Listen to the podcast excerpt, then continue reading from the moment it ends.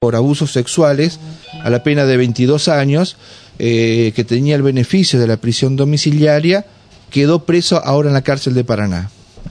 Así es exactamente como lo estás diciendo, digamos, se, revocó lo que era la prisión domiciliaria que se había otorgado en su momento eh, por haberse violado algunas de las condiciones de la misma y bueno, se dispuso, digamos, eh, la, la prisión, digamos, a la unidad carcelaria. Era un rumor vos populi de que a, este comisario retirado condenado se lo veía en algunos sectores de la ciudad de Paraná comprando, movilizándose con una total impunidad, decían. Bueno, esto se ha constatado, se ha comprobado y por eso la resolución que se tomó este fin de semana. Exactamente, sí, fue algo que se constató, obviamente, como, como todo lo que siempre tiene que ver con lo judicial. Ustedes saben que siempre nos manejamos sobre, sobre hechos que están probados. eh, y bueno, con esa constatación se hizo el pedido, digamos, eh, de la revocación de la prisión domiciliaria. Exactamente. Y si bien, como ustedes dicen, había algún rumor que por ahí se manejaba o se escuchaba, bueno, no se había podido constatar. Eh, ¿cuál, ¿Cuál fue el hecho concreto que terminó de, de alguna otra manera dar cuenta de esta situación que, como bien decía Javier, algunos marcaban como habitual del, del ex comisario Furlong? Eh, no, la policía cumpliendo con su deber este, informó, digamos, un movimiento que se hizo para una averiguación personal y bueno, eso fue lo que lo que se comunicó a la justicia, digamos. acompañó en este sentido la revocatoria del Ministerio Público, ¿no? Sí, sí, sí, por supuesto. No, la doctora Federic. Inmediatamente. Exactamente, la doctora Federic como parte del Ministerio Público, sí. Mm, ¿Puede haber alguna explicación, digo, de él o de sus abogados? Y la verdad, me, no sé, bueno, me tomé una grapa y me, fui a la farmacia a comprar este vallaspirina. O no me di cuenta. Sí, no me di cuenta. Comí la primera, qué sé yo. ¿podrá? Eh, digo ese argumento, pero lo hago así sonso para que le entienda la gente. ¿Puede darse eso o no? Sí, a ver, siempre las defensas obviamente que tienen que, como su deber, digamos, parece redundante, pero defender obviamente la posición de, las personas a las que defienden y brindar algún argumento justificando la, la inconducta, digamos. eh, pero bueno, también he sabido que eh, en estas situaciones donde pueden surgir casos de, urgencia, que tal vez tengas que ir por una urgencia al médico, alguna cuestión, digamos, que puede surgir obviamente en la vida diaria, eh, siempre se debe pedir autorización y cuando sea alguna cuestión urgente que no se pueda pedir autorización previa, se debe informar inmediatamente, digamos, la situación. Eh, acá ninguna de esas dos condiciones sucedieron como para decir, bueno, se puede alivianar el pedido de revocación o, evaluarlo en otro sentido, digamos. Eh, es decir, si acá la policía no actuaba o informaba, tal vez ni siquiera nos enterábamos tampoco de esta salida, que como ustedes decían, por ahí no es la primera, seguramente tal vez eh, es una más de otras que se han dado anteriormente y que, y que no se habían podido conocer. Qué bien que usted lo aclare, doctora, siempre como representante de los intereses de las víctimas, de que fue la propia policía la que lo denunció a este hombre, porque se hablaba de que había sectores internos, se la querían hacer más fácil, pero en definitiva es la policía la que pone la información y eso determina justamente la intervención de, de las autoridades para que revoquen la prisión domiciliaria.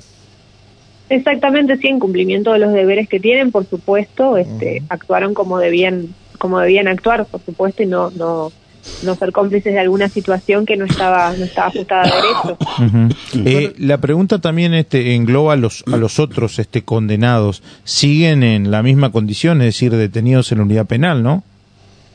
Sí, sí, las otras condenados que habían este, anteriormente ido a cumplir condena de prisión preventiva en, la unidad carcelaria continúan en la misma situación. Por supuesto que ellos han este, recurrido, digamos, esa prisión y ya anteriormente habían recurrido el recurso de casación que se había confirmado. Pero bueno, todavía estamos en instancias revisoras que no, no, no se han dado como para poder tener una decisión en firme. Pero mientras tanto se están cumpliendo, sí.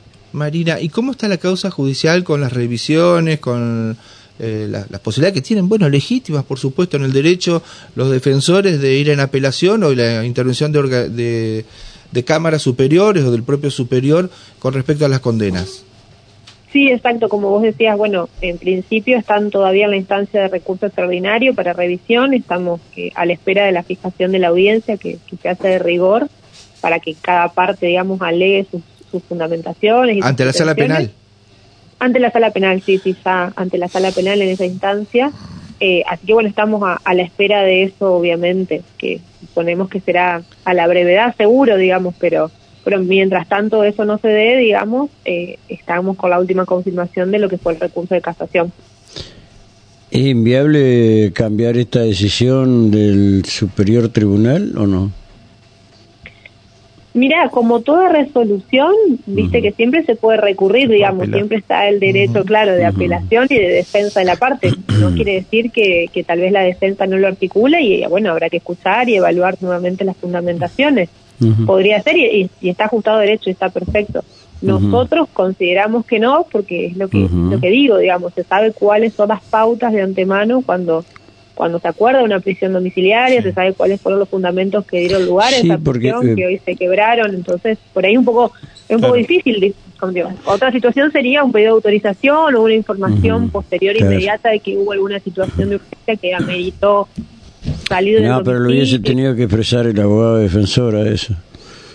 Por supuesto. y aparentemente no, no, no, no, no argumentó eh, motivos por qué se ausentó de su domicilio y fue a pedir una eh, ayuda escolar para su hijo a una dependencia policial.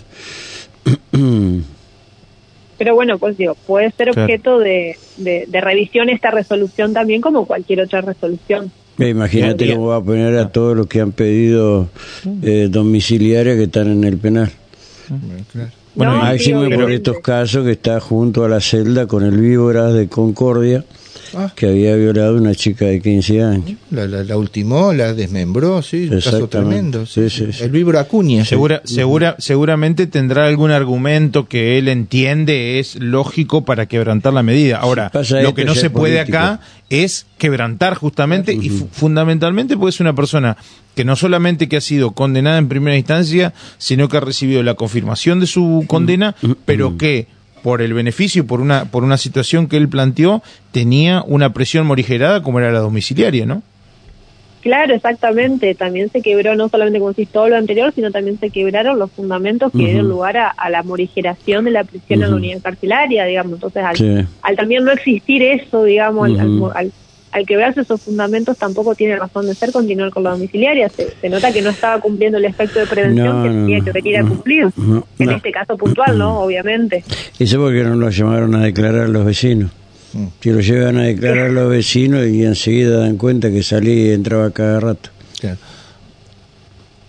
Sí, sí, sí, obviamente. Pues, por ahí hay situaciones que, que se han comentado que no están constatadas, que bueno, obviamente nosotros tenemos que, todo lo que decimos, ir a probarlo también. Sí, no, por supuesto. Eh, Marina, la última de mi parte, eh, ¿cómo tomaron esta resolución que tomó la justicia las víctimas y los familiares de la víctima? Están al tanto seguramente.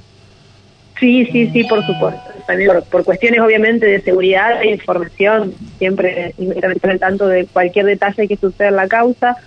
eh, mira, te digo la verdad, no, no con sorpresa, porque eh, en algún punto pensaban que esto podía suceder, así que es como, como no, no con sorpresa, digamos, que sucediera algo así, digamos. Bueno, doctora, Gracias por habernos atendido, ¿eh? un gusto como siempre y gracias por la información que siempre usted tiene presente para Radio La Voz. No, por ya se, lo se lo atendió por un presunto pico de presión. Bueno. hay que darle. Ah, bueno. Vamos a dar más información. Sal, el 320 y listo. No, no, pero ahí en, el, en, el, en la unidad penal hay muy buenos médicos. No, no, no, está en la selva. No, está en la selva. Claro, no está, en, la selva. si pide atención médica dentro de una unidad penal se la van a dar. y tal vez de mejor calidad que la que puede tener estando en su casa. Ya se lo medicó para que pueda dormir y todo lo demás. Vaya que sea como una mm. actitud para reclamar nuevamente la prisión domiciliaria porque no condiciones. Ese es el concreto, ¿no? bueno. Y bueno, si lo dejan salir va a haber quilombo en el penal. Por eso. quilombo y represión. sí. Hay que estar atento. Hay atención, digamos, y demás, ¿no? Sí, por supuesto. Bueno. Gracias, Marina. Fuerte abrazo.